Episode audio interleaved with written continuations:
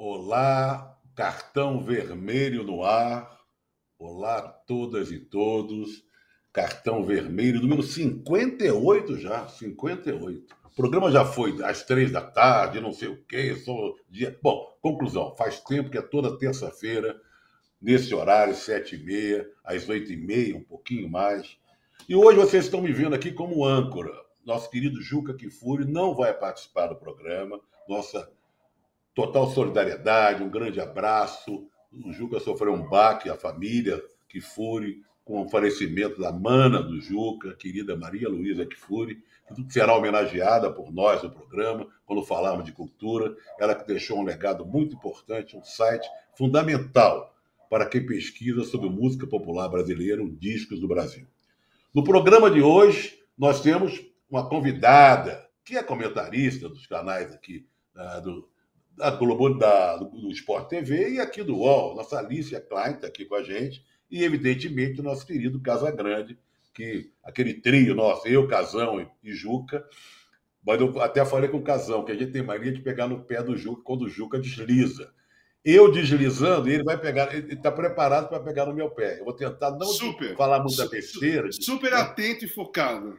Ele está atento para dar o cartão vermelho para mim. Vai ter cartão vermelho, evidentemente, no final.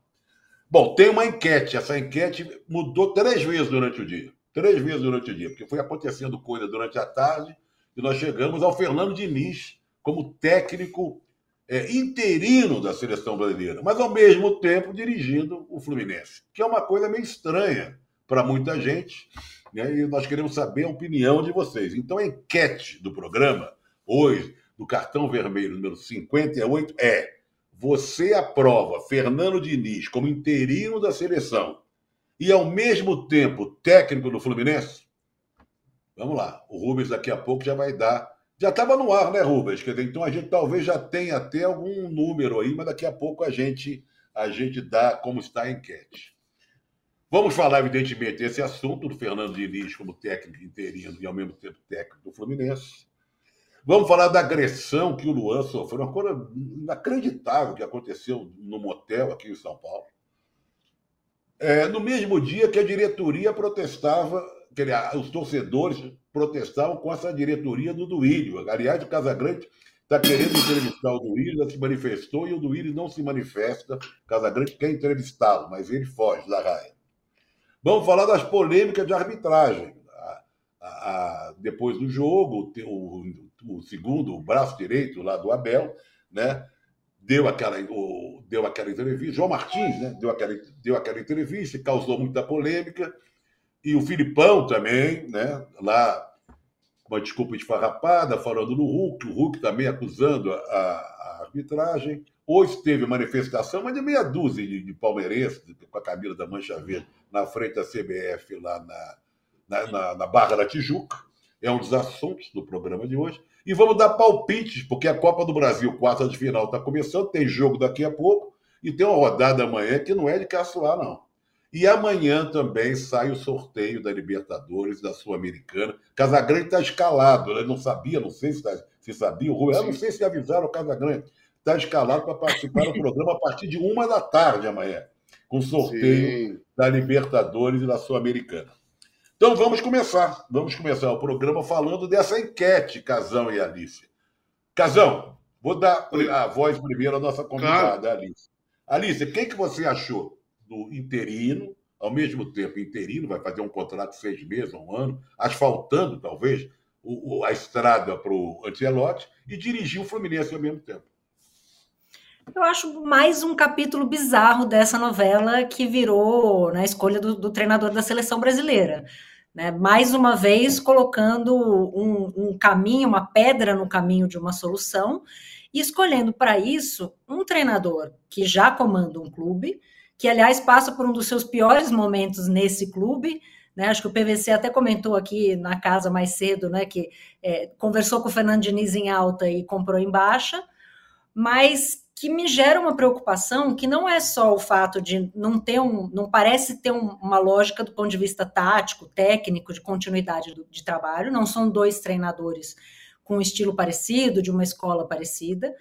É, tem um conflito de agenda, obviamente, porque como ele vai se dedicar é, a seleção brasileira, se ele tem os compromissos no Fluminense, porque ser técnico da seleção, ainda que interino, não é só estar sentado no banco e fazer convocação, né? Existe um trabalho né, de observação, de estar próximo desses jogadores, que demanda tempo, né? Vale lembrar que o Tite dava expediente na CBF de segunda a sexta-feira, não acho que isso seja necessariamente né, preciso, mas isso acontecia.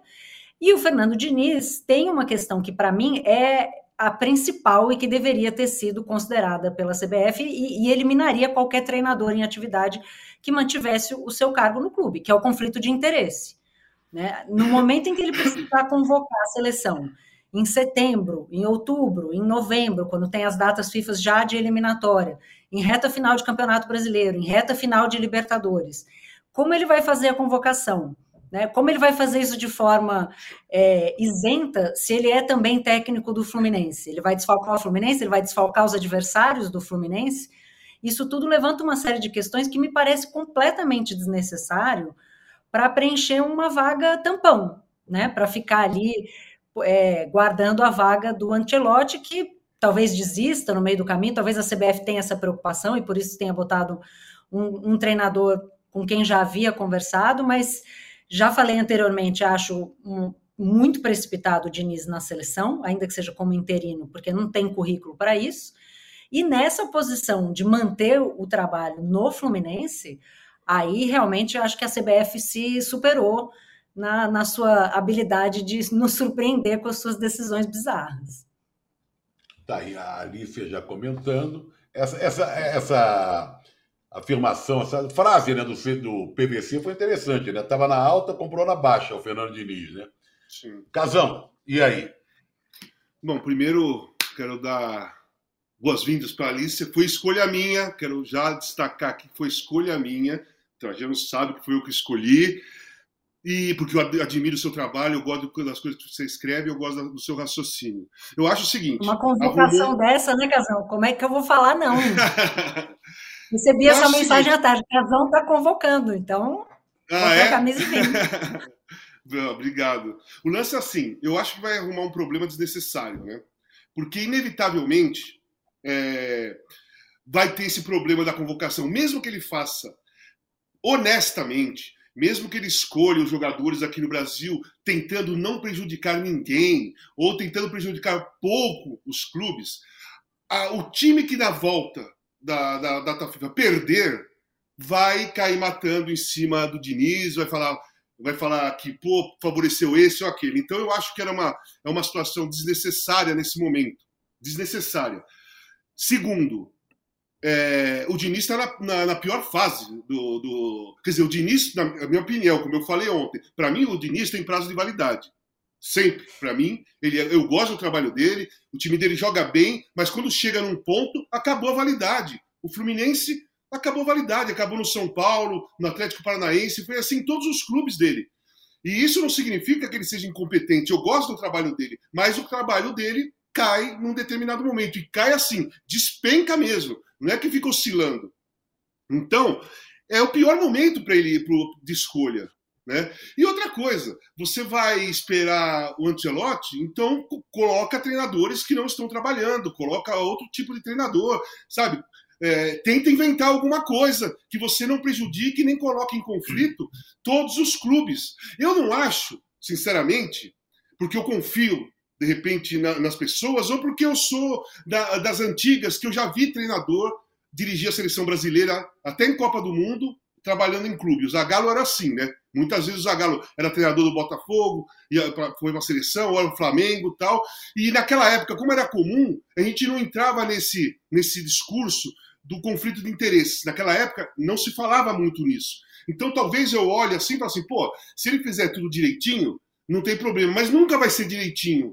Hoje em dia, nunca vai ser direitinho. Então, não dá mais. Naquela época, dava, porque não tinha as redes sociais, não tinha internet, não tinha nada. O cara convocava e não era pressionado né? não tinha uma pressão segundo a segundo. Nesse caso de hoje, eu acho muito arriscado, eu acho desnecessário e eu não acho que vai fazer bem para a seleção brasileira. Não vai fazer bem para a seleção brasileira ter o Diniz ou ter outro, qualquer treinador que esteja trabalhando, funcionando nos dois, é, num clube e na seleção. Eu acho que é desnecessário. Sabe o que é engraçado e, falar Trajano, depois dos só... dois? De... Fala, Alicia. Des, desculpa interromper, mas é, parece que vai ser ruim é, para a seleção e para o Fluminense. Né? Não sei se vai ser bom para o Fernando Diniz, mas eu não vejo um cenário em que isso seja bom para qualquer um dos dois, porque ele vai estar tá com um pé num e um pé no outro sem poder se dedicar e fazer nenhuma das duas coisas direito. Eu acho que vai ser ruim para os três, tá sabe? O Fluminense também tem outras competições, né? O Fluminense só, fez um arranjo, Trajano, eu acho que é ruim para os três. Né? Trajano, é ruim para os é três, sabe por quê? Porque o Diniz vai num, num momento que ele está inseguro. Se ele fosse lá atrás, naquela época que o Fluminense estava amassando todo mundo, o cara ia confiante. O cara, pô, tá tudo funcionando para ele. Agora nada tá funcionando. Então ele também vai ser ruim para ele, essa insegurança, sabe? Os três que você fala é pro Diniz, para a seleção, seleção e pro Fluminense, claro. Exatamente. Gente, tem um recado aqui que o Juca sempre mostra aquela, né? O para deixa o seu like é, e se inscreva no canal do All Sport. Olha que recado bem dado, hein? Deixa aqui o mas, like. Ô, tá Trajano, tá a, primeira crítica, primeira crítica. Cadê o joinha? Cadê o negocinho para você mostrar aí que é joinha? Eu fui pegar, eu, eu, surpresa também, eu fui convocado também às pressas para ser, né? Mas para ser o âncora hoje. Então deixe o seu like e se inscreva no canal do All Sport. O Rubens, já temos uma parcialzinha do, do, do, da enquete? Deixa eu ver aqui. Tem. Sim, 61%. Não, caiu, diminuiu aqui, ó. 55 a 45. Ou seja, deve ser o técnico. Qual é a pergunta? Você aprova? Sim, 55. Não, 45. O pessoal está aprovando. Nós três estamos nos 45, né? O pessoal Sim. que está nos vendo está nos 55. Estamos tomando uma tunda, né? Vamos mudar de assunto. Eu não sei agora. se é um pessoal que acha, se é um pessoal que torce para outros times e está achando. Mas certamente. Tá feliz sempre assim. Deslocar sempre o Fluminense. Assim. É, sempre é assim. o pessoal que está secando. Vamos mudar de assunto e falar de outro assunto, porque tudo foi no meio da tarde que começou a surgir mais informações. Essa escolha aí do, do Fernando Diniz, que ela não via a CBF se manifestar oficialmente, não viu o presidente ou uma nota oficial da CBF comunicando essa decisão. Tudo foi o, o vazou, né? a notícia vazou, segundo consta.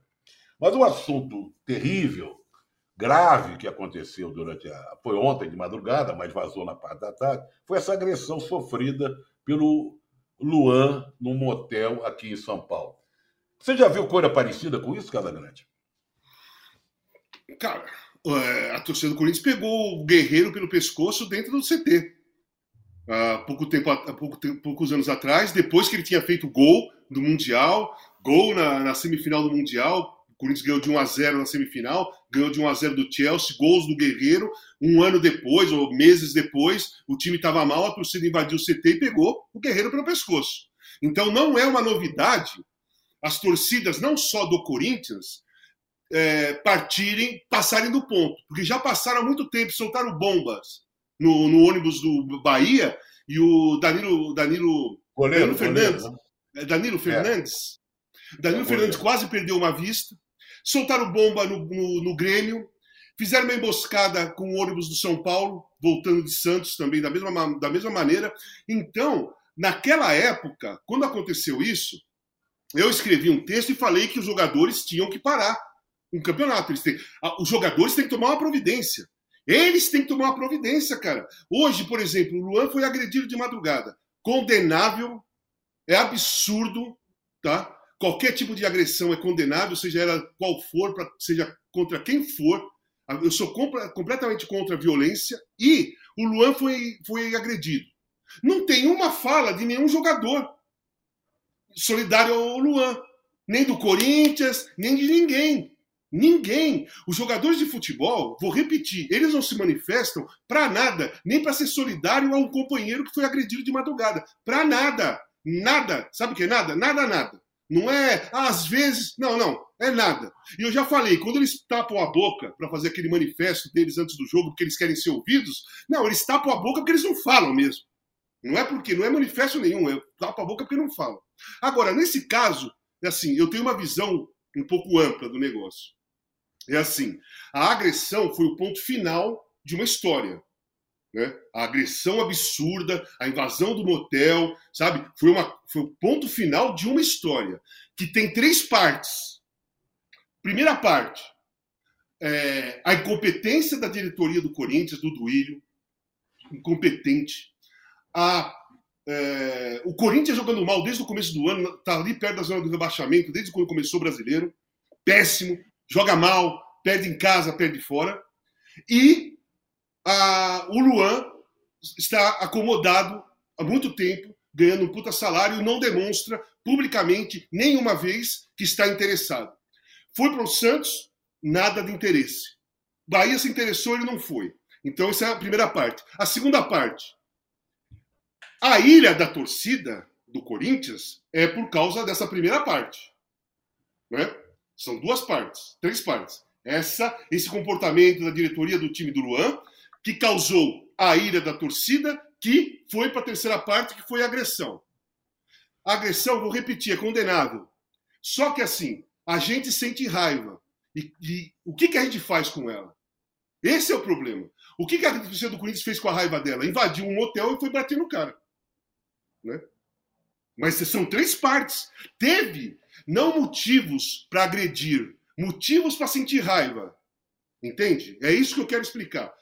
A torcida do Corinthians tem motivos para ficar com raiva de tudo que está acontecendo, porque está acontecendo tudo errado. Aí a terceira parte é condenável. A terceira parte de agredir, ou invadir estádio, ou invadir o CT, ou invadir um motel, ou querer quebrar o carro do cara, ou qualquer coisa, ameaçar, como fizeram com o Cássio, fizeram com o Fagner, fizeram com o William, fizeram com o Paulinho, sabe? Ameaçar os filhos. Tudo, tudo isso daí é fora de contexto, aí já é, já é crime, já é uma coisa criminosa.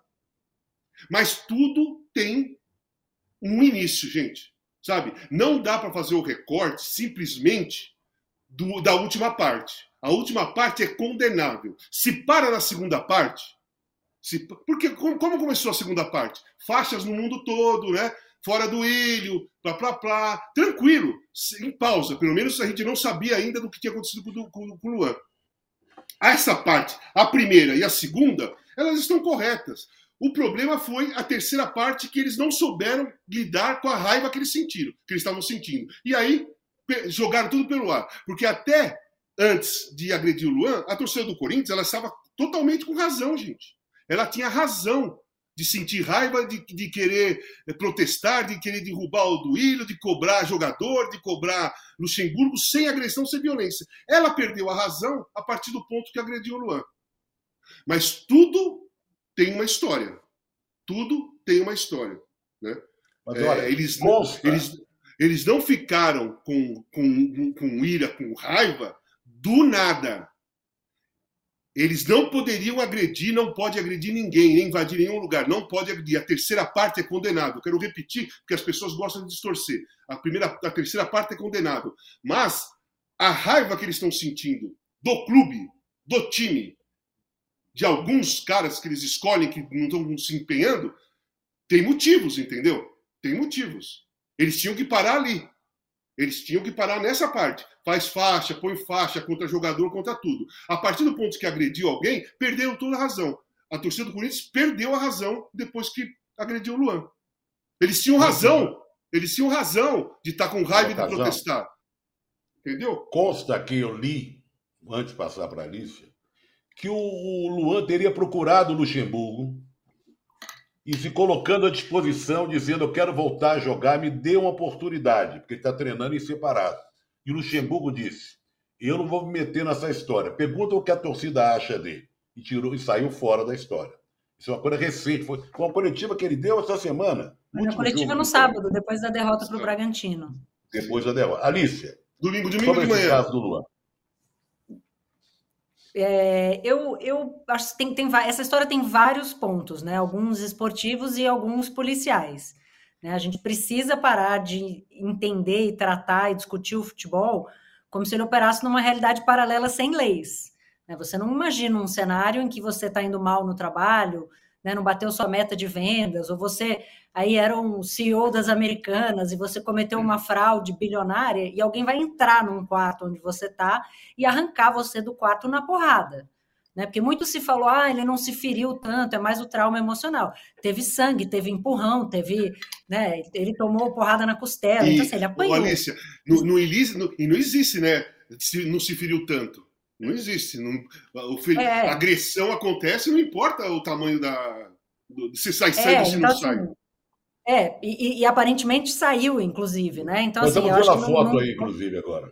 Olha lá. Pois é, então, assim, tem, tem uma situação muito grave, que é essa, e que é, opera num cenário de tamanha expectativa de impunidade que os caras depois vão, vão bater um, um lanche lá no, no, no, Estadão, bater um sanduíche de pernil e postam stories no Instagram marcando todo mundo que estava lá, né? E que tinha desentocado a vítima. Então, é, isso é uma coisa que a gente precisa parar de normalizar, porque parece que existe no futebol um limite em que, assim, a partir do momento em que chega num, num futebol, assim, a partir de um, ponto em que ele está tão ruim que as coisas começam a justificar.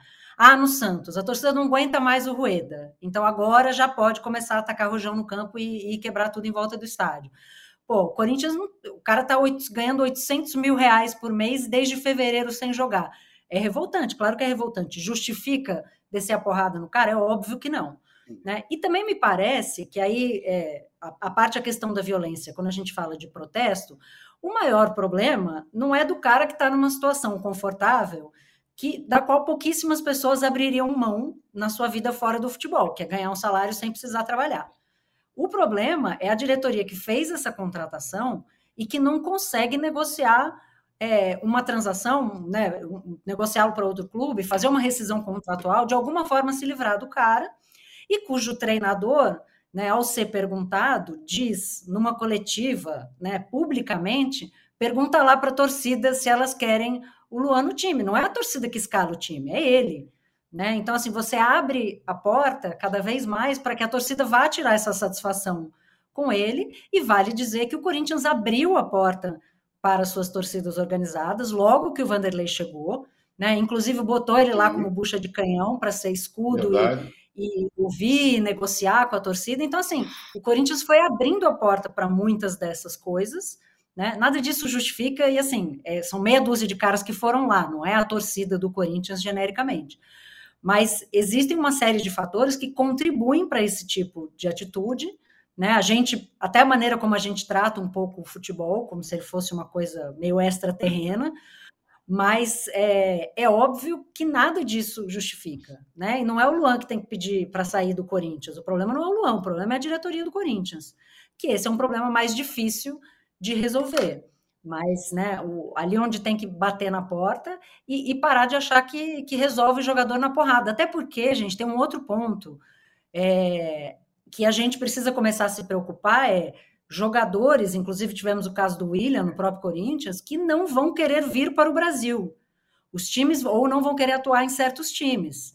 Os times vão atrás de contratação e vai ter lá uma, uma oferta da Arábia, da Rússia, de, de onde quer que seja, o cara vai olhar e ele vai falar, cara, eu vou me sujeitar a isso aqui, o cara me acossar com a minha família em algum lugar, correr o risco de tomar porrada se eu não estiver jogando bem, isso vai afastar cada vez mais possíveis talentos do nosso futebol. Só, só uma coisinha, só uma coisinha rápida. O Matias Rogas chegou domingo e ele foi lá na arena assistir o jogo e viu aquele desastre. Uma Sim, derrota claro. para o Bragantino, mas que o Bragantino deitou e rolou no primeiro tempo. Tá. Aí, segunda, na terça, ele olha o companheiro dele, os caras entrando dentro do hotel, é. agredindo. Ele deve estar pensando assim, pô, será que vale a pena o que eu estou ganhando aqui? Será que eu fiz a coisa certa? Será que eu vim para o lugar certo? Será que eu fiz boa escolha? Cara, é isso que a Alicia falou. Se tivesse acontecido isso durante a negociação do, do, do Matias Rojas e tivesse ele ficado. Podia ter desistido. Ele podia, ele ter, podia ter desistido, né? sim. Podia ter desistido. E só para deixar claro para todo mundo, nós achamos o, o, Luan, nós achamos não, o Luan é a vítima da história. O Luan é a vítima da história. Não, a agressão é condenável. Claro, ficou claro. Agora, eu quero, queria me lembrar, não sei direito, mas você talvez deva se lembrar. Não teve um episódio com Sócrates que ele teve, teve. que se refugiar no vestiário? Co Corinthians e 15 de Piracicaba num domingo de manhã. Eu, eu joguei a preliminar e estava assistindo. E eu, eu, eu ficava lá, quando eu, via, quando eu jogava na preliminar, eu ficava no Corinthians. Isso aí foi em 79 ou 80. 80 no máximo 80. é, eu, eu, joguei a preliminar e fiquei com os amigos lá em cima na bancada do, do Pacaembu assistindo o jogo contra o 15 Piracicaba. E o Corinthians perdeu por 2 a 1 um, né? E depois eu volta, eu desci para ir lá no ônibus do Corinthians do profissional, que eu ia para o Parque São Jorge com o ônibus do, do profissional. A torcida estava revoltada, bateu no ônibus e tudo mais, e o Magrão e o Amaral tiveram que ficar dentro do vestiário do Pacaembu. Eles saíram de lá três, quatro horas da tarde. Ficaram lá a, a, dentro do vestiário com o policiamento, fechados lá dentro, porque a torcida estava revoltada com eles é, naquele dia. É, mais ou menos como isso. Só que naquela época, naquela época era assim. É, eles, o limite deles era isso.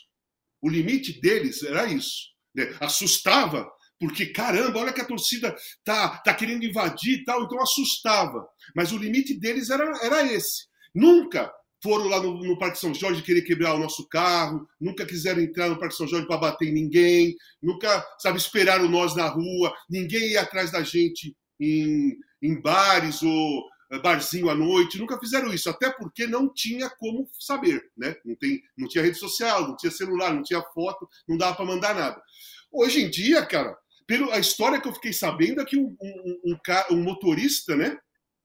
O motorista de um aplicativo que levou uma das garotas para lá é da, era da Gaviões.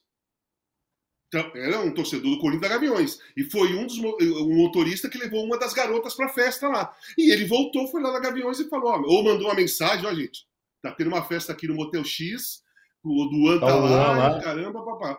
E os caras foram para lá. Então hoje, os jogadores também têm que ter uma certa. Infelizmente, o jogador de futebol hoje, como todo mundo, mas o jogador de futebol tem que ter uma certa consciência e ter uma noção do momento que das coisas que estão acontecendo. Infelizmente está assim. Não era, não era o momento de nenhum jogador do Corinthians qualquer estar na madrugada é, se divertindo numa festinha. Não era o momento. Apesar de eu achar que eles têm o direito de fazer o que eles quiserem. Eles são livres. Os jogadores de futebol, eles são livres. Eles podem ir, vir ir onde quiser. Só que como o mundo está violento, super violento, o jeito que está o Corinthians, quase na zona de rebaixamento, vem perdendo em casa e fora, é o momento de você dar alguns passos para trás, sabe? É um, é um momento de você assim, porra, tô louco para ir naquela, naquela balada lá, pô, mas acho, acho que eu não vou. Eu acho que é o momento, não só por medo, não é o medo de apanhar. Cara, é assim, pô, eu tô jogando mal, caramba. Ou eu não tô jogando. Caramba, Mas, ó, sabe? Aconteceu com os jogadores do Santos. Estou tentando me lembrar aqui. Agora, Sim, Luca, Lucas Pires. Lucas Pires e Natan. Que a aconteceu, com, balada... aconte... aconteceu com o Patrick de Paula e o, Luca... e o Lucas Lima no Palmeiras durante a pandemia. Aconteceu com o Gabriel, que foi preso durante a pandemia, numa casa de. de é, num cassino clandestino aqui em São Paulo. Então, cara, é, ele se expõe a algumas coisas, né? Não tem, infelizmente a vida não está livre mais. A gente fala assim, eu sou livre. Não, nós não somos livres, não. Nós, nós somos reféns das redes sociais. Sabe? Esse é um problema. então vamos, então vamos falar um pouco de bola rolando. Hein, Alicia? E o vamos. vamos falar um pouco de bola rolando e dar palpites. Hoje é a rodada de palpites. Depois a gente cobra do Juca, porque o Juca se vangloria de é. acertar sempre. Eu e o Casão não acertamos nada e tal. Né? Então vamos falar dos jogos da Copa do Brasil, que daqui a pouco tem jogo. Aliás, é um jogo que eu acho que não acabou, porque o jogo começou no domingo. Eu acho que eles ficaram jogando até agora. Né? Porque começou domingo, não tem mais jogo hoje. Eu não sei se o jogo continuou. Tipo aquele não, eu acho que os dois, os dois times foram para Salvador juntos, né? Jogaram é uma trilogia. É. Coisa de doido. Então vamos começar com Bahia e Grêmio. Vai, Alicia. Palpite. É, meu palpite é 2x1 um Grêmio. Pera, mas vamos dizer o seguinte: é só em relação a esse jogo de ida. Sim. Porque é, depois tem o jogo, jogo de ida... palpite é só pro jogo de hoje, não é isso? Tá, isso, 2x1 um Grêmio. Sim. Eu, 2x1 um Grêmio também. Acho que 2x1 um pro Grêmio. Vocês também tiram da minha boca. Eu vou botar 3x1 só para ser diferente, mas eu gostaria de colocar 2x1 para não ficar os três iguaizinhos, né? Agora, amanhã é mais complicado, hein? Amanhã é mais complicado. Vou começar com São Paulo e Palmeiras. 7h30 da noite. Eu vou de 1 a 1 Alice. Acho que vai ser um jogo duríssimo, duríssimo. Vou de um a um. Casão? Cara, eu acho que o São Paulo vai ganhar esse primeiro jogo. Eu acho que eu coloco 2 a 1 um pro São Paulo nesse primeiro jogo. Tá, então eu vou provocar um pouco vocês. A Alicia falou 1 um a 1 um, né? E o Casão Isso. botou vitória de São Paulo. Não é para dar palpite, mas. E o segundo jogo, Alice? Eu acho que o Palmeiras passa. O Palmeiras ganha em casa e é, garante a revanche né, em relação ao ano passado, aquele jogo que teve aquele confronto que teve tantas polêmicas. Eu acho que o Palmeiras passa, mas acho que o jogo de amanhã vai ser muito difícil. Vai ser uma vitória dura em casa no jogo da volta. Casão, você falou que o São Paulo vence o jogo de ida. E o jogo de volta? Como é que fica, eu acho que desenrola? Eu acho que, o, eu acho que o Palmeiras vence. Se for, eu acho que vai ser 2x1 amanhã e 2x0 para o Palmeiras no outro jogo. Tá. Agora vamos dar um jogo, um jogo complicado no Maraca. Esse Flamengo que a gente não sabe qual é o Flamengo, está tá no dia Dia bom, dia mais ou menos, dia ruim. Flamengo e Furacão, Atlético Paranaense. Hum. Alice, no Maraca. Eu, eu tô imaginando que vai ser um dia de Flamengo bom, um dia de Flamengo inspirado, mas o Furacão é um adversário difícil. Eu vou de 1 a 0 Flamengo. Casão? Cara, eu vou de 1 a 1 1 a 1 Tá, então vou fazer de novo a mesma pergunta. Vamos falar do segundo jogo, Alice, do confronto. Pô, você era para ser um jogo muro, só, mas tá é. Eles falam do primeiro, não querem falar do segundo. Vamos, vamos finalmente. É, então, 1 a 0 no Maracanã e 1 a 1 na Arena da Baixada, o Flamengo passa. Passa o Flamengo. Casão. Eu falei 1 a 1 lá, né? 1 a 1 e 1 a 1 e vai para os pênaltis. Que coisa, hein? E passa quem? Aí, passa, passa o Atlético. Quem? Passa o Atlético. E... Eu, hein? Bom, aí tem o jogo, esse é o jogo mais complicado, eu acho. Para dar palpite. Não complicado dentro de campo, para dar palpite. América Mineiro e Corinthians. Vixe, é, esse é difícil. Eu, nossa, eu acho que esse é o mais difícil de dar palpite, até porque tem tantos fatores, né? É, Exatamente. É, Os dois estão lá embaixo, na rabeira do brasileiro. É, eu, eu vou eu, eu acho que esse é um jogo de. Vai ser um a um e um a um, dois empates, e o Corinthians vai passar nos pênaltis de novo. Nossa, vocês estão, vocês estão ficando em cima do muro, mas bom, vai lá, Casão. Eu acho que vai ser 1x0 para o América e 2x0 na Arena. E o Corinthians passa. Eu, o Corinthians, Corinthians, é outro time. O Corinthians é outro time, é outra atmosfera na, na, na Copa do Brasil. O Corinthians tem muita confiança, muita segurança e a torcida é muito inflamada na Copa do Brasil. Porque o Corinthians, no ano passado, tomou de dois do Atlético Goianiense e meteu quatro. Esse ano, tomou dois no Remo, sofreu, mas fez dois gols nos pênaltis. Perdeu de dois no Atlético, meteu dois, poderia ter metido quatro no Atlético. Foi a melhor partida do ano do Corinthians e passou nos pênaltis. E o ano passado, na final, lá no Maracanã, jogou melhor que o Flamengo e poderia ter ganho o jogo. Então o Corinthians, ele, ele tem um. O Corinthians, ele é outra coisa dentro da Copa do Brasil. Bom, eu, como estou de âncora hoje, não vou dar palpite, vou deixar a responsabilidade para você. Pode isso. Estou me cobrando aqui. O, o, o, Juca dá. O Juca é âncora e dá não, palpite. Dá. Então, tá, vou, vou, rapidinho. Bahia e Grêmio 3x1, eu falei, né? O pessoal por trás é. só deu palpite no primeiro jogo. São Paulo e Palmeiras. Eu acho que vence o São Paulo 1x0. Flamengo e, e Atlético. 2x1 não, não, Flamengo. não, não, e depois? E lá, e lá em Curitiba? Não, eu acho que passa o Flamengo. Eu acho, que, eu acho que passa o Palmeiras, passa o Flamengo e passa o Corinthians. Okay. Então tá de bom tamanho, né? Mas agora eu vou fazer uma provocação fora da Copa do Brasil, no brasileiro. Porque nós temos no sábado um jogo para lá de sensacional, que é Palmeiras e Flamengo. Que a gente tem que falar um pouco sobre esse jogo, Alicia. Não precisa ser palpite, comentar um pouco o que, que se espera desse jogo um, bom, um jogo Olha, fantástico. Os dois estão envolvidos você... na Copa do Brasil durante a semana, né?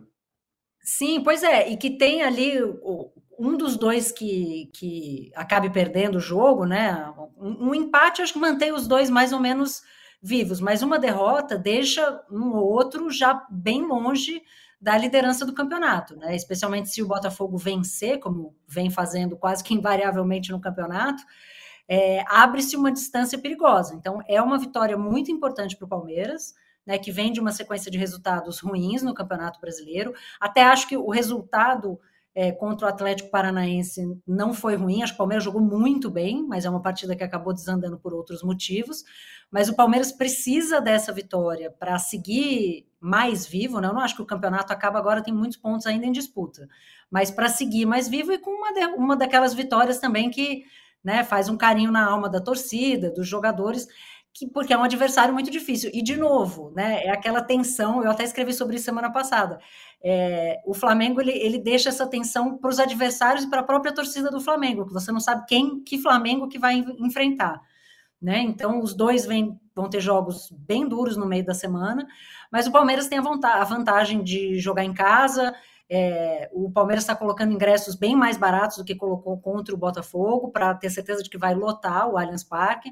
Então, eu, eu apostaria assim com um pequeno favoritismo do Palmeiras por atuar na sua casa, mas é um grande jogo. Vocês estavam reclamando do horário de sábado, nove da noite. Eu, como tenho filho pequeno, é um horário que eu sei que ele vai estar dormindo, né? Uhum. E aqui em casa também tem um flamenguista e tudo, então um momento de, né, de concentração total no jogo não achei tão ruim assim. Tá, tá, tá gostando do horário. Ó, Casão, você acha que os, é. os dois vão estar envolvidos na Copa do Brasil durante a semana? Sim. O resultado do meio de semana pode influenciar no jogo de sábado? Uma derrota do Palmeiras, uma derrota do Flamengo? Não, não porque tem o segundo jogo. Pra, pra, só se for uma goleada. Se um dos dois tomar uma goleada, aí sim. Aí a, a pressão é grande. Mas uma derrota ou um empate nesse primeiro jogo é, tem o segundo, não, não vai pesar em nada. Agora, o que pesa, na minha opinião, é o seguinte: o Flamengo está melhor que o Palmeiras no, no brasileiro, jogando melhor que o Palmeiras. O Palmeiras vem de duas derrotas e um empate. Né? Perdeu o Bahia, perdeu o Botafogo e empatou com o Atlético Paranaense. E o Flamengo não, o Flamengo passou o Palmeiras, né? foi ganhando, passou o Palmeiras. O momento do Flamengo é mais positivo que o do Palmeiras. O Palmeiras está muito bem, jogou uma grande partida na Libertadores contra o Bolívar. Sabe? Jogou sabe, atropelou. E eu até achei que eu falei, pô, agora o Palmeiras vai voltar brasileiro do mesmo jeito. Não voltou. Então, assim, vai ser um jogo bastante complicado. Eu acho que pode empatar esse jogo, sabe? E se empatar esse jogo e o Botafogo ganhar do Grêmio, que é outro, é, é outro jogo importante do, da rodada, se o Botafogo ganhar do Grêmio lá na Arena do Grêmio e esses dois times empatam, gente, vai ficar complicado para recuperar os pontos para passar o Botafogo. Vai ficar complicado. O Botafogo vai ter que ter uma queda assim absurda, sabe? Absurda, porque vão, vai ficar 10, 10 pontos para o Grêmio, né? 11, eu acho que do, do Palmeiras e do, do Flamengo, se eu não me engano, eu não, tô, não lembro bem os pontos. Eu sei que o, o Grêmio já vai, vai, ficar 10, né? Se eu não me engano. Uhum. Ou já está 10. É, 33 eu... a 20, 25, 25 eu acho que é, que é os pontos agora. É, e aí vai ter uma. Essa, é, é, esse confronto direto, aliás, Botafogo e Grêmio é muito importante por isso, até porque é, vai, o Botafogo é o único clube que está, obviamente, está na Sul-Americana, é. mas não há uma expectativa, não tem essa coisa, essa pressão de ganhar a Sul-Americana enquanto os outros estão vivos, né? Copa do Brasil, e no caso de, de Flamengo e, e, Palmeiras, também na Libertadores. Então, se esses times seguem forte na Libertadores na Copa do Brasil, fica difícil mesmo fazer esse equilíbrio do elenco, né? E, e eu só, só um, um ponto que eu acho em relação ao jogo com o Atlético Paranaense. O Palmeiras foi com metade do time de garotos e vinha fazendo uma excelente partida, vinha ganhando o Furacão de 2 a 0 e aí, obviamente, tem o pênalti, o Furacão rapidamente aproveita para empatar o jogo. O Palmeiras com uma menos não consegue voltar, mas o Palmeiras vinha, né? Parecia que realmente Sim, ia fazer essa recuperação. Né, pelo jogo que fez na Libertadores e, e pelo jogo contra o Furacão. Mas precisa bastante dessa vitória, porque, de novo, o campeonato não acabou, né, não acaba esse final de semana. Mas Alice, fica uma distância difícil. Eu vou aproveitar que você está falando do jogo contra o Atlético e Palmeiras, para a gente falar dessa coisa tão. Só, só uma, só uma coisinha rápida, Trajano. É, se o Botafogo ganhar do Grêmio, ele fica 10 pontos do, do, do Grêmio. Se empatar Palmeiras e Flamengo, ele fica a 10 pontos do Flamengo também e fica a 12 do, do, do, do Palmeiras. 12 ou 13 do Palmeiras.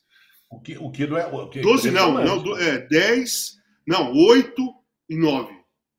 Impressionante. Mas já que ela pegou esse gancho do jogo que teve o pênalti, não teve a expulsão, que originou toda essa polêmica das declarações do assistente técnico, ah, o português lá do, do, do Palmeiras, do João Martins, queria que você te falasse um pouco, em Casão, sobre o que aconteceu, a declaração dele, dizendo que tem um sistema, um complô para não deixar os melhores ganharem, né? que esse sistema, esse concentrado para não deixar o Ele quer dizer que o Palmeiras não pode ganhar porque não deixa. O que, que você achou disso aí? Eu? Não, eu acho absurdo. Eu acho que uh, são acusações que tanto o, o, cara do Palmeiras como o cara como o Filipão são absurdas. São acusações de sistema. Você coloca em xeque um campeonato que já vive em xeque. O campeonato brasileiro ele já começa em xeque, né? É VAR, é, é interpretações diferentes para bola na mão, dentro da área para um, para outro. É um, o campeonato brasileiro ele é confuso desde a primeira rodada. Né? E isso todos os anos. Aí quando você acusa o sistema, então, não, o sistema não quer que o Palmeiras ganhe dois campeonatos seguidos. O sistema que, é, persegue o Hulk para ser expulso. Cara, aí você são acusações que precisa ter prova. Né? Eu acho que o STJD precisa ir em cima e falar, por que, que vocês falaram isso? Qual é de onde vem? Qual é a referência? Qual é o parâmetro? Que vocês, por que, que vocês falam isso? Mas na realidade, para mim, a fala mais grave é a do Hulk, não é nem a do Filipão, nem a do, do auxiliar do, do Abel. O Hulk falou que, o, que o, a, o árbitro comemorou quando acabou o empate do América. Gente, cara, isso é gravíssimo, porque, na minha opinião, não é real. Porque o, o, a, o trio de arbitragem eles se cumprimentam depois que acaba o jogo pelo, pô, foi legal, obrigado, foi tudo certo, tá, tá, tá, tá, tá. tá a partir do ponto, como que o Hulk, de onde que o Hulk tira da cabeça que um árbitro ou trio de arbitragem está comemorando o empate do outro time, gente? De onde? Como? Ele já falou uma vez o Daronco. Ele falou uma vez que o Daronco provocou ele durante o jogo, tal, tal, tal. Já falou. O Hulk, ele se sente perseguido dentro do campo há muito tempo. Tudo é falta, tudo é põe a mão na cabeça, tudo é tem que ser pênalti, tudo, tudo, tudo, tudo é, é, contra, é contra ele. Ele fez um excelente ano em 21, né? Foi 21 que o, Grêmio, que o Atlético ganhou, né? Ele foi melhor em campo, melhor no campeonato, foi artilheiro. E de 22 e agora 23, ele não está conseguindo jogar. E aí ele está irritado e está tá começando a, a projetar o, ou justificar o mau futebol que ele está apresentando num árbitro, num bandeirinha, no campo, na bola, sabe? E outra coisa que ele faz muito, que também tem que ser conversado é assim: qualquer jogada ele põe a mão na cabeça, assim.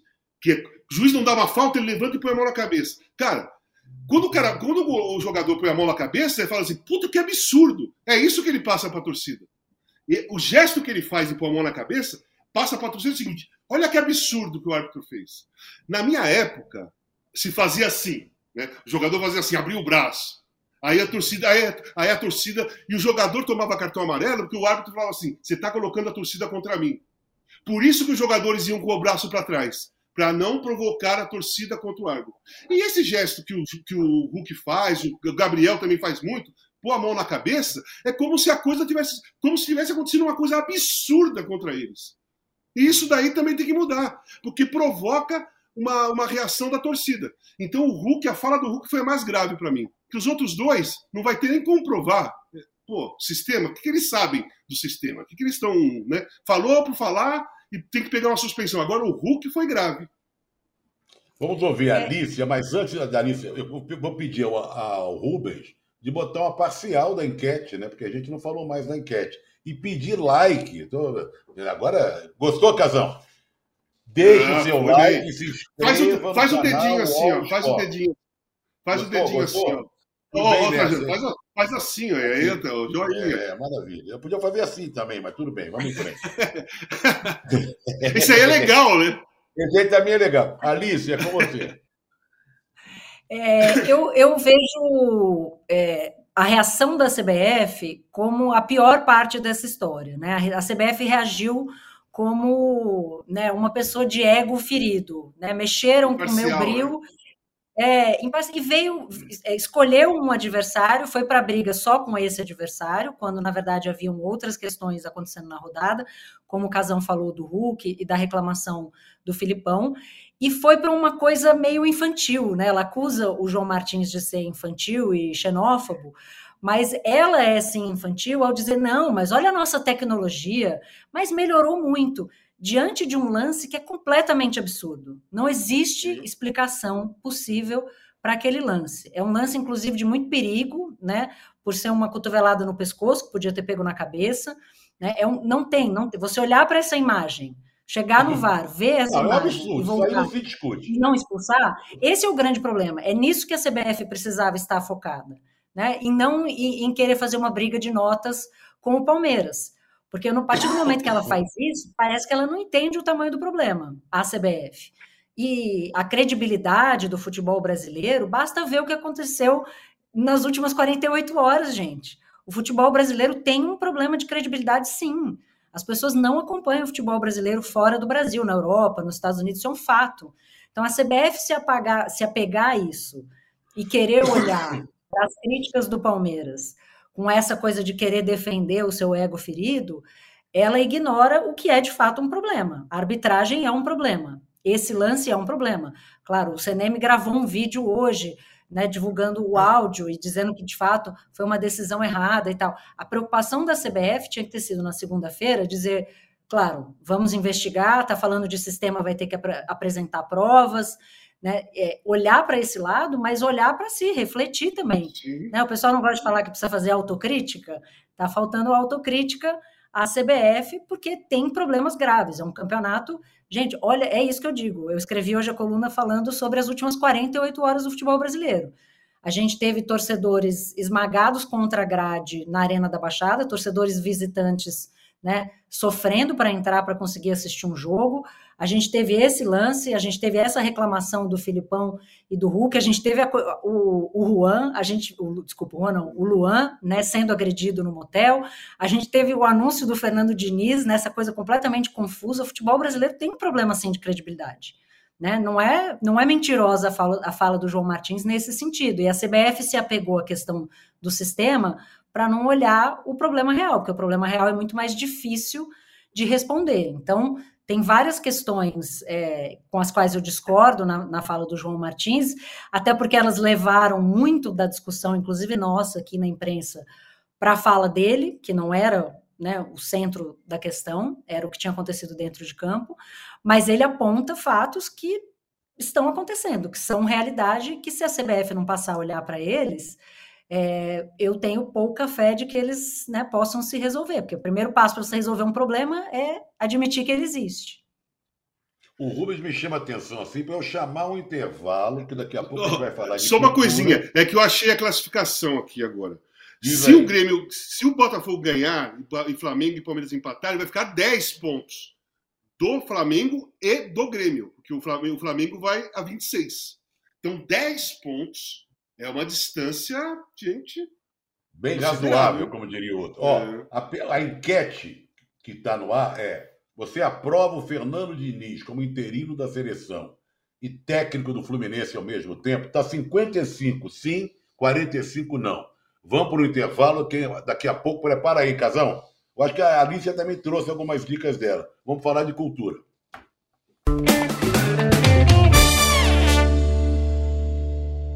Oi, meu nome é Tati Bernardi, eu sou escritora, eu sou roteirista e se eu tivesse muito sucesso no que eu faço, eu não precisaria estar aqui explicando para você quem eu sou, você já saberia.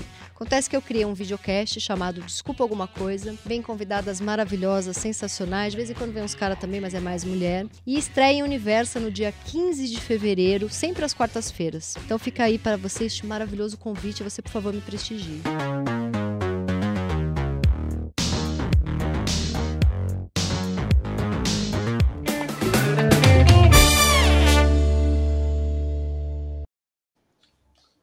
Bom, é o cartão vermelho 58, hein? Hoje recebendo a Alicia com o casão e mandando um grande abraço, um grande beijo para o querido amigo, companheiro Juca Kifuri, né? Que teve o falecimento da sua irmã, querida Maria Luísa Kifuri. E vamos falar dela já já. Aqui eu estou seguindo o roteiro, viu, Casão? Diz o seguinte: está no ar o sexto e último episódio do podcast UOL Esporte ah, História. Sim. Os grampos de Robinho, é importante para Chuchu isso aqui, com escutas inéditas que ajudaram a condenar o jogador Robinho a nove anos de prisão. O programa com seis episódios, apresentado, parabéns, aliás, a dupla, o Adriano Wilson e a Janaína César, está disponível no UOL, no YouTube do UOL, em todas as plataformas de podcast. Vamos ao vídeo.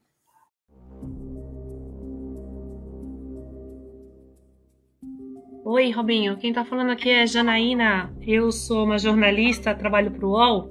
Pois não. Não conheço você, não sei como que é o jornalismo de vocês, não sei se vocês divulgam aquilo que é verdade. Hoje em dia não dá para confiar mais em ninguém.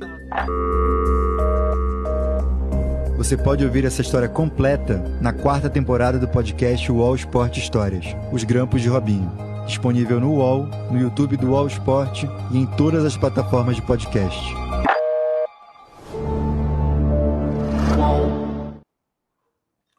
Tá aí, esse é o último episódio, né? Pode falar isso. É, é, é, o último, eu não ouvi ainda o último episódio, porque eu estava hoje em trânsito voltando do Rio, mas eu estou atualizada até o, o, penúltimo. Eu, além de, dos, dos, parabéns para o Adriano e para a Janaína, como você falou, eu queria é, dizer para as mulheres que estão em dúvida se devem ou não ouvir. Pra, muitas vezes é difícil esse tipo de conteúdo. Eu mesma evito por uma questão de gatilhos e a gente lembrar de tantas violências que acontecem com a gente. Mas é diferente porque a gente sabe que o desfecho é a justiça. Não a justiça completa, porque ele está aqui, ele está solto, mas que a condenação foi feita. São tantos os casos em que as mulheres é, denunciam e não conseguem todas as provas, e os casos acabam né, é, sendo encerrados por falta de evidências, e, e, esse é um caso em que a justiça foi feita, em que a justiça foi atrás, e ouvir as declarações e as confissões, por mais difícil e dolorido que seja, né, ouvir as gargalhadas do Robinho, a certeza da impunidade, a gente sabe que a impunidade não aconteceu.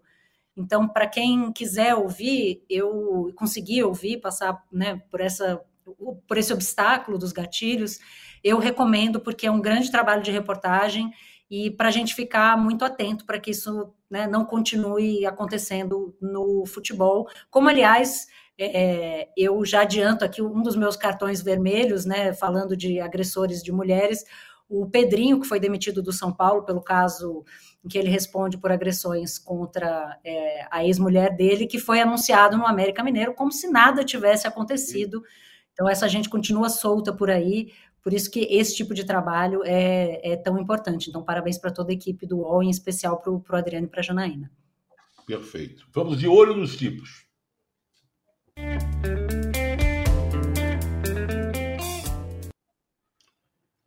Eu, eu, separei aqui o noticiário de dois festivais literários, um em Araxá, outro em Bonito.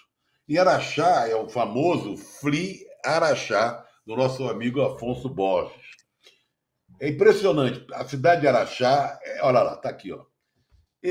Olha a presença de tanta gente legal, palestra. Isso aí é o 11 primeiro, décima primeira edição. Começa amanhã, quarta-feira, e vai até domingo, lá no estádio de futebol, com entrada gratuita. Tem shows, vai ter Eliana Alves Cruz, homenagem a Mário de Andrade, tá? É, noite de autógrafos. Tem um, o biógrafo da Carolina Maria de Jesus vai estar presente, o Tom Farias, o cientista político Sérgio Abranjo. É muito legal. Então, eu resolvi reunir né, nesses dois festivais literários que vão para o interior do Brasil, levando é, a discussão sobre literatura, noite de autógrafo, discussão sobre o, o, o homenageando autores importantes, famosos, falei do Mário de Andrade, Carolina Maria de Jesus. Então, o Festival Literário de Araxá e de Bonito. Alguma coisa, Casão e Alice, por de olho nos tipos? Ou passamos para a cultura direto? Não, te, é, te, é, de olho nos tipos é aquele nasceu, morreu, nas datas, não é isso? Não, não, aquele é o efeméride que a gente já vai é, já já. É vamos falar de não, cultura agora. Vamos lá. Cultura, Pimba. cultura. Eu primeiro? A banda, você pode começar. Pode começar, Alice atropelei, atropelei a, a vinheta. A eu, vinheta. como um grande.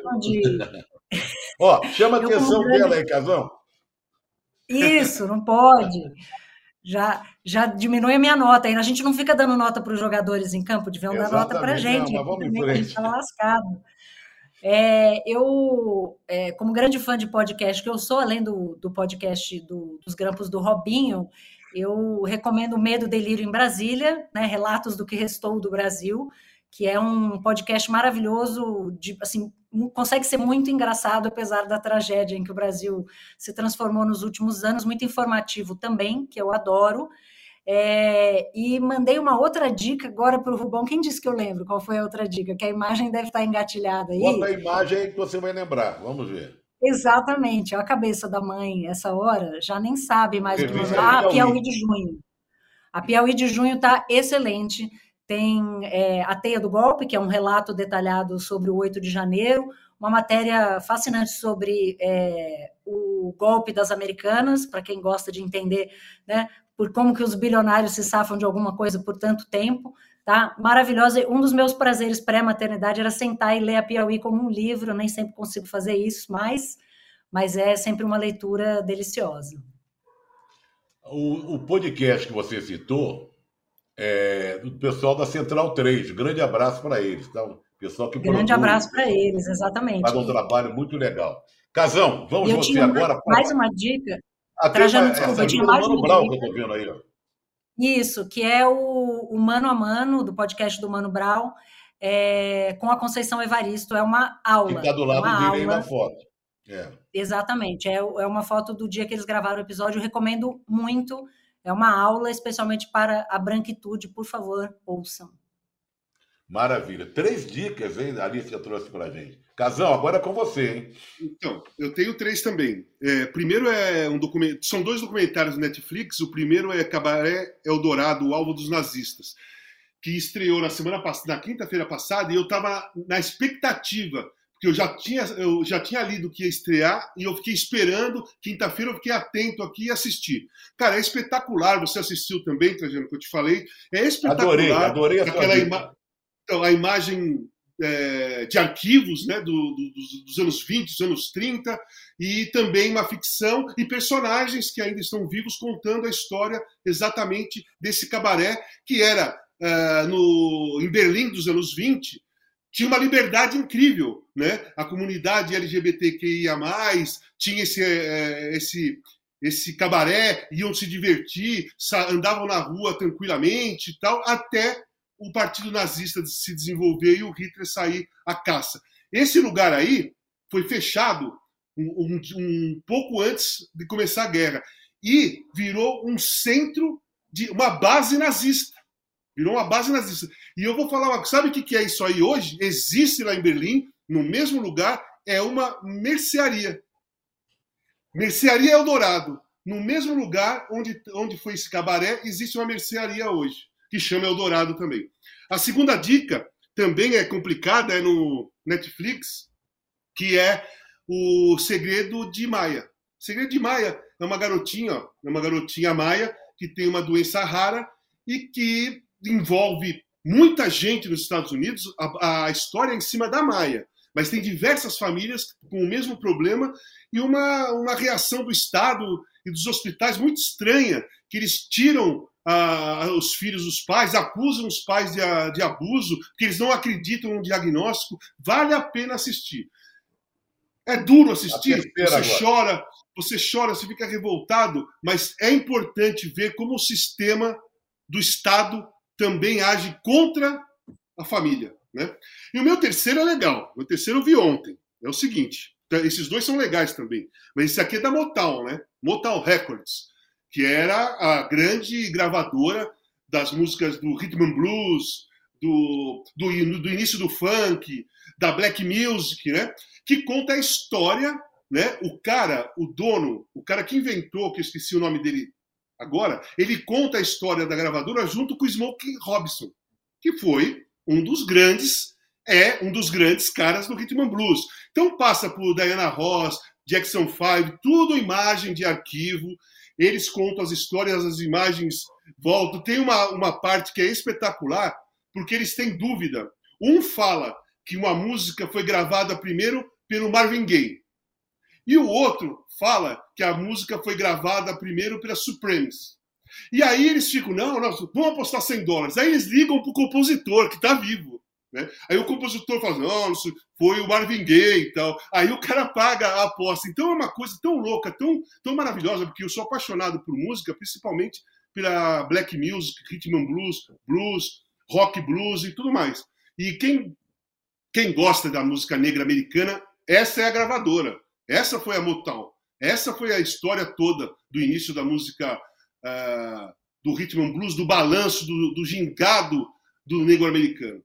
São essas três dicas que eu tenho Mas o Duas, Rubens, Rubens Esse aqui é do Bis, tá? Você, Esse aqui é do Bis, canal Bis, esse, Tá. esse documentário. que Diga aí. Barry Gordy Jr. foi o fundador. Exatamente, é Barry ele. Gordy- Exatamente. Ele e o Smokey Robertson contam a história da gravadora Motown. Nesse documentário aí. Olha, vo- você, hoje vocês capricharam, hein? Foram seis dicas de prima. Seis dicas de prima. Bem variadas, né? Não tinha um podcast, documentário, música. Bom, então nós vamos tocando o bonde, aí a gente vai falar. É o terceiro bloco agora, hein? Tem break, Rubens? Se tiver, vamos a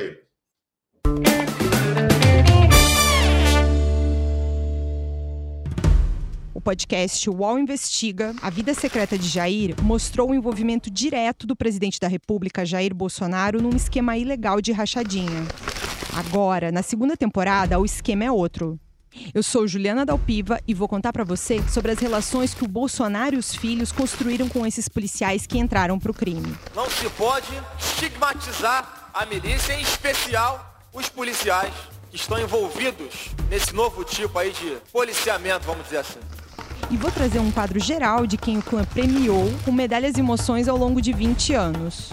Spoiler: essa lista tem PMs acusados de corrupção, lavagem de dinheiro e homicídio.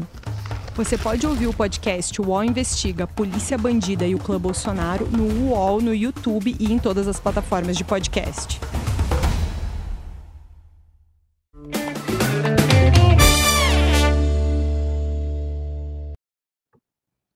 Então vamos lá, está chegando a hora das efemérides, do cartão dourado e do cartão vermelho. Mas toda vez que eu vejo essa chamada, ouço essa chamada, com essa vozinha aí do, do número um, me noja completamente. Mas não sei o que é mais nojento e me dá ânsia de vômito. Ouvir a voz dele ou do filho número 4, que mostraram uma gravação dele com Sim, coleguinhas da absurdo. idade dele, que é um absurdo, uma nojeira completa. Foi eles podcast, cara. Pandemia. Foi num podcast que ele falou. É, ele contou a história no podcast junto com. Absurdo, absurdo completo.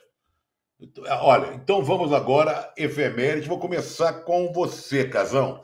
20 Tá. anos sem o Barry White.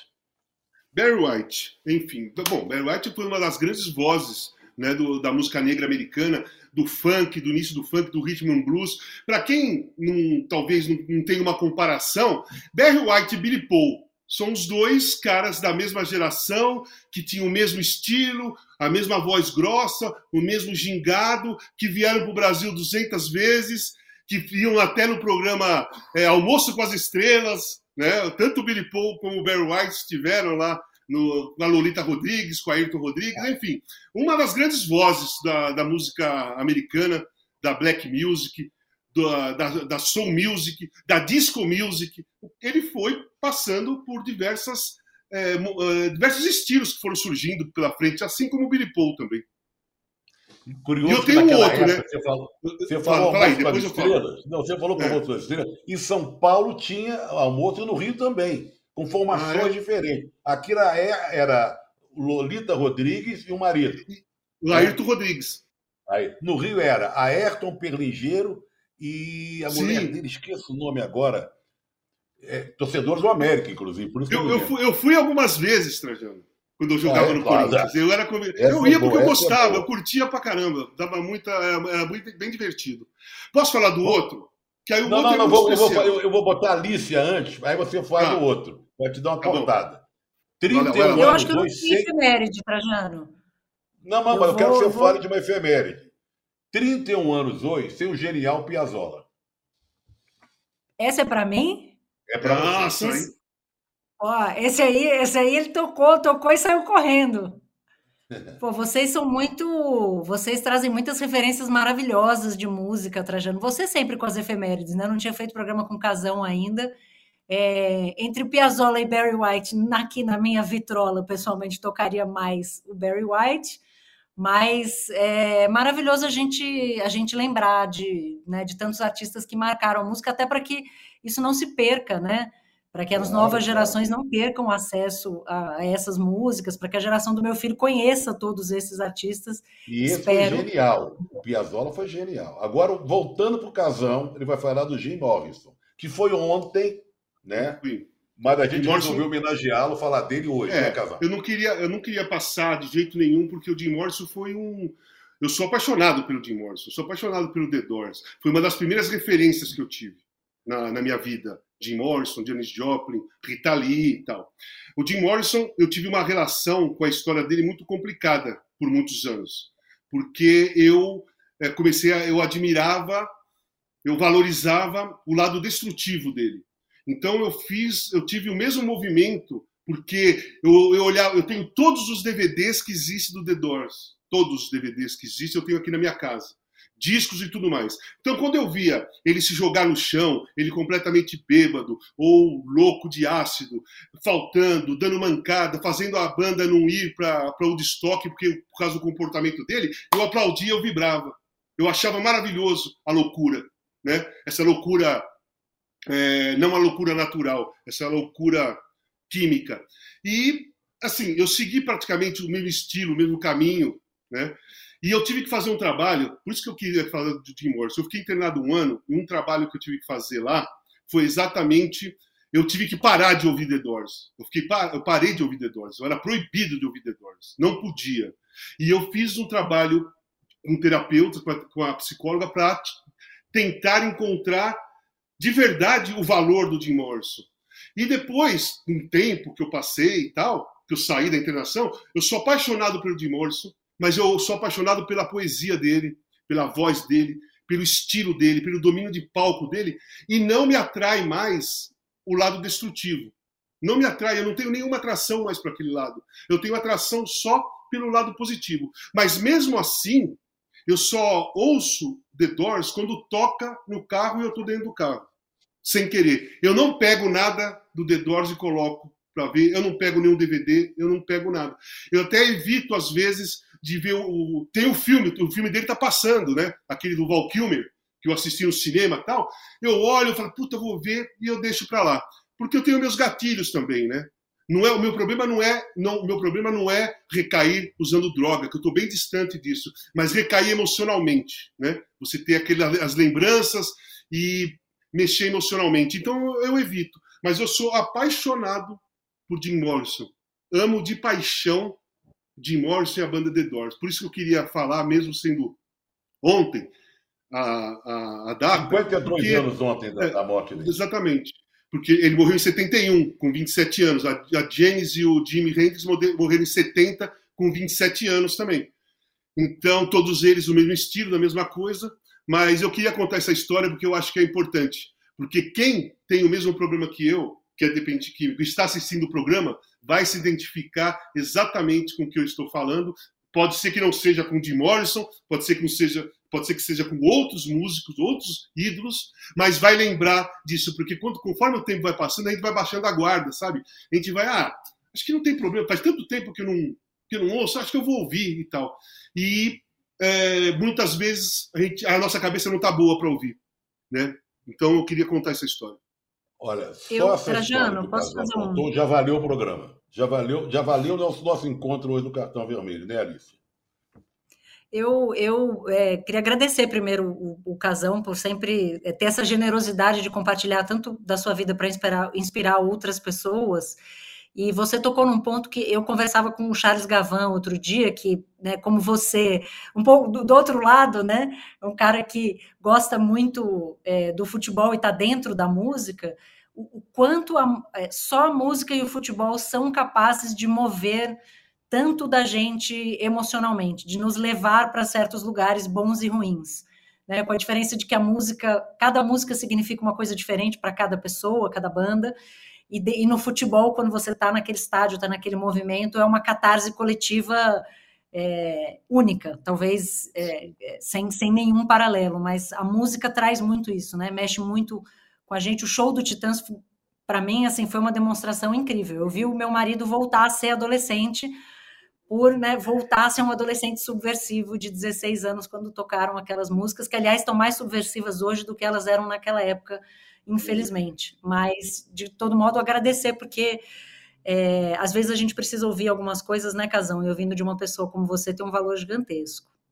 Não, por isso, que eu falo, por isso que eu falei que eu, eu adoro o seu texto, porque eu também me identifico, eu também pego como referência. Eu acho que a gente luta pelas mesmas coisas.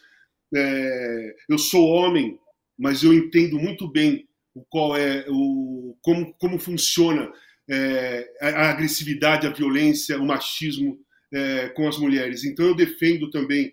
Sou contra o Robinho, quero ver o Robinho preso Insisto nisso, porque eu sei da dor. Eu não sei, eu não sei como é a dor, mas eu sei o tamanho da dor. Imagino o tamanho da dor de uma pessoa que, uma mulher que sofre um abuso. Então a gente, com o Trajano, eu conheço há muito tempo. O Trajano é meu mestre. Então a gente fica aqui. Eu tenho muitas referências e você é uma referência, Alicia. Você é uma referência. Por que isso que isso, eu escolhi assim, rapidinho. E vocês sabem o que está acontecendo? Eu recebi um recado aqui do Rubens dizendo o seguinte: Muita gente no chat elogiando a participação da Alicia. Olha só. Sim. Pô, gente, obrigada. Eu, depois desse elogio do, do casão, eu acho que eu vou parar no auge, entendeu? Eu vou, vou agora não tá. tem. Então, Pô, vou fazer. Falta, antes do cartão vermelho e do cartão dourado, ela tem três nomes aqui para a gente falar um pouquinho. É, um dos meus ídolos do, do, do esporte, no jornalismo, faria 106 anos, que era João Saldanha. Sim. João Sem Medo. Que figura inacreditável, João Saldanha. Ele, como participante, como comunista do Partido Comunista Brasileiro, né? ele como técnico da seleção, como comentarista que o Brasil consagrou, como chamava o Jorge Cury, como técnico da seleção brasileira, né? um ser destemido, uma figura maravilhosa. Tive o, prazer, né? o privilégio de conviver um tempo com ele. Então a gente não pode passar sem registrar aqui. É, é, é a minha referência como comentarista. João Saldanha é a minha, também, referência como Minha também. Então tá bem, o dia hoje está tá, tá, tá tranchando, viu? Vou te contar. Aí vou falar de um jogador de futebol que é considerado um dos maiores jogadores de todos os tempos, na Argentina, mas eu acho que no resto do mundo. Alfredo Di Stefano Casagrande faria 97 anos. Cara, esse daí foi o maior rival do, do Pelé né? Rival assim. É, se falava de Stefano como se falava de Pelé. Antes, antes de se falar Maradona é melhor que Pelé, que Messi é melhor que Pelé, se falava que Di Stefano era melhor que Pelé na Argentina, né? E o Di Stefano jogou na seleção da Espanha. Jogou na seleção da Espanha Foi. junto com o Puskas também. Né, que jogou também, o húngaro que jogou na seleção. Que era um grande Real Madrid histórico, né? É, Canário, aquele, aquele, de Stefano, Puskas de Rento é aquele que ganhou seis, sei lá, Champions League, Champions League seguida. Um dos maiores jogadores, não vi, não tenho história, só sei a história do que meu pai me contava, e de, de ler, de pesquisar, mas claramente é, a história não engana, né? É só você olhar a história que ela não te engana, você sabe o valor mas, do cara. Mas tem um fato na vida dele que é muito comovente, que é, que é histórico. Que ele colocou uma, ele fez uma estátua na porta da casa dele, colocando a bola e colocou o agradecimento. Graças é. pela bola. Tudo foi proporcionado pela bola durante toda a vida dele. Agora vou, vou terminar aqui as efemérides de hoje falando do Luciano do Vale.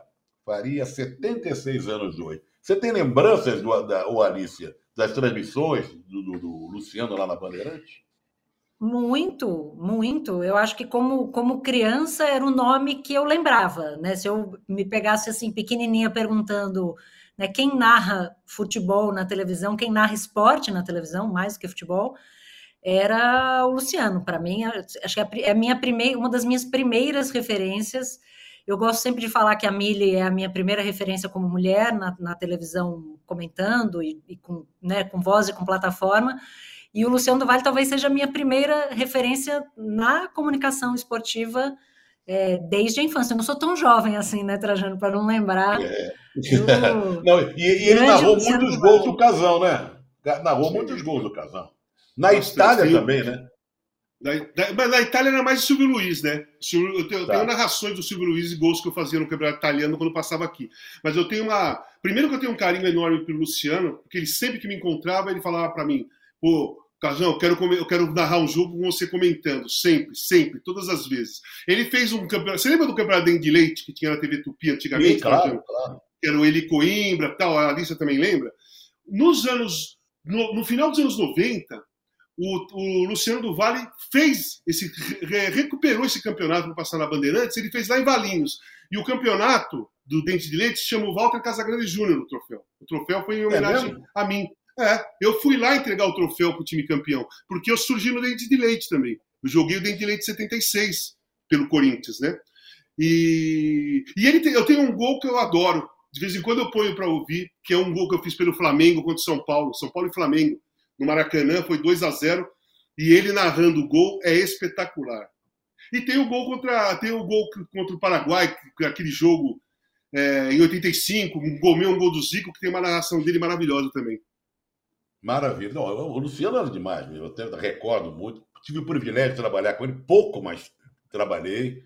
Grande voz, grande locutor. Talvez você já. Eu, eu, eu acho curioso o Casagrande que está com a gente e ele ter com ele guardado o gol que ele fez.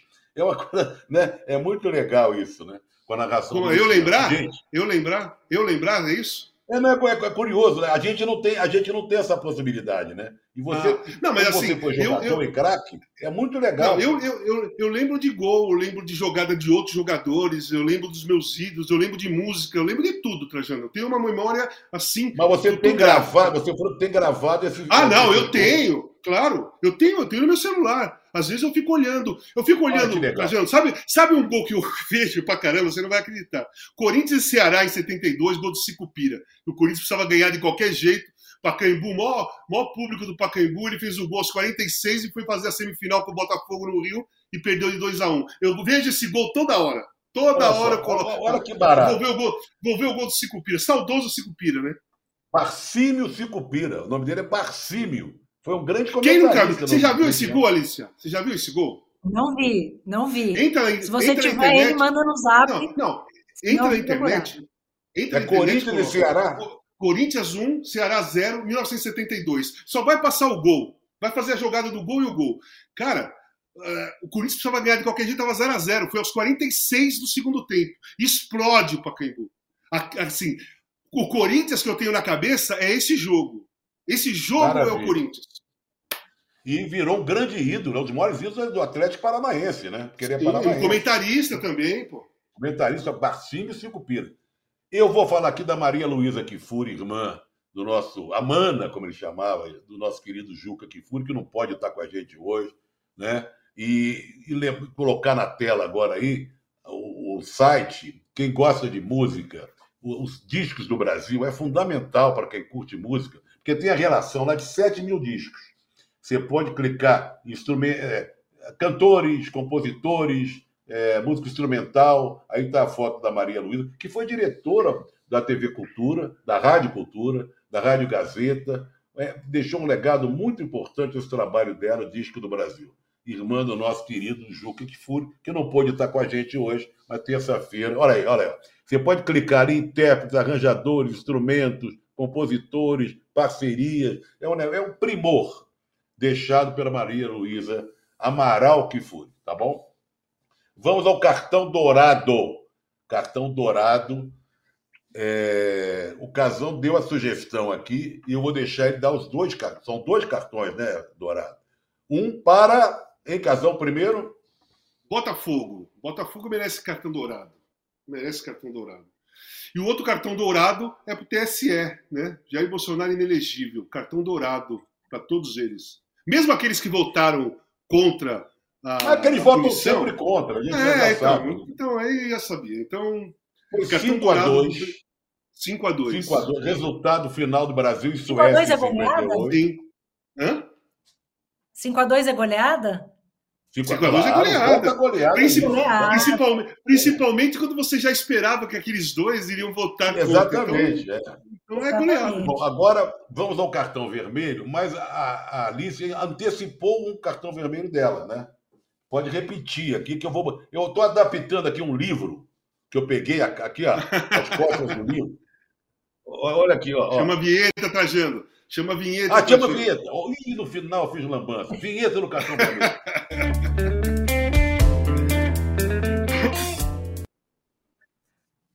Então tá aqui, ó. Tô adaptando, ó. Eu ia tão bem, eu ia tirar um 10, hein, rapaz? Se eu, se eu chamasse essa vinheta direitinho, hein?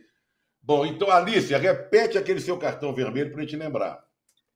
O cartão vermelho hoje está fácil de dar. Estou distribuindo aqui, ó. É, eu, os agressores do Luan, obviamente, né, acho que esse é o grande cartão vermelho do dia. Tinha adiantado o meu é, para o América Mineiro por anunciar o Pedrinho, né? Que fiquei muito feliz, inclusive, de ver a chamada do UOL, que destaca o fato de que ele é acusado de agredir a namorada, né? Vazaram aquelas trocas de mensagens, então quem não lembra do caso quiser olhar, tem bastante informação sobre ele.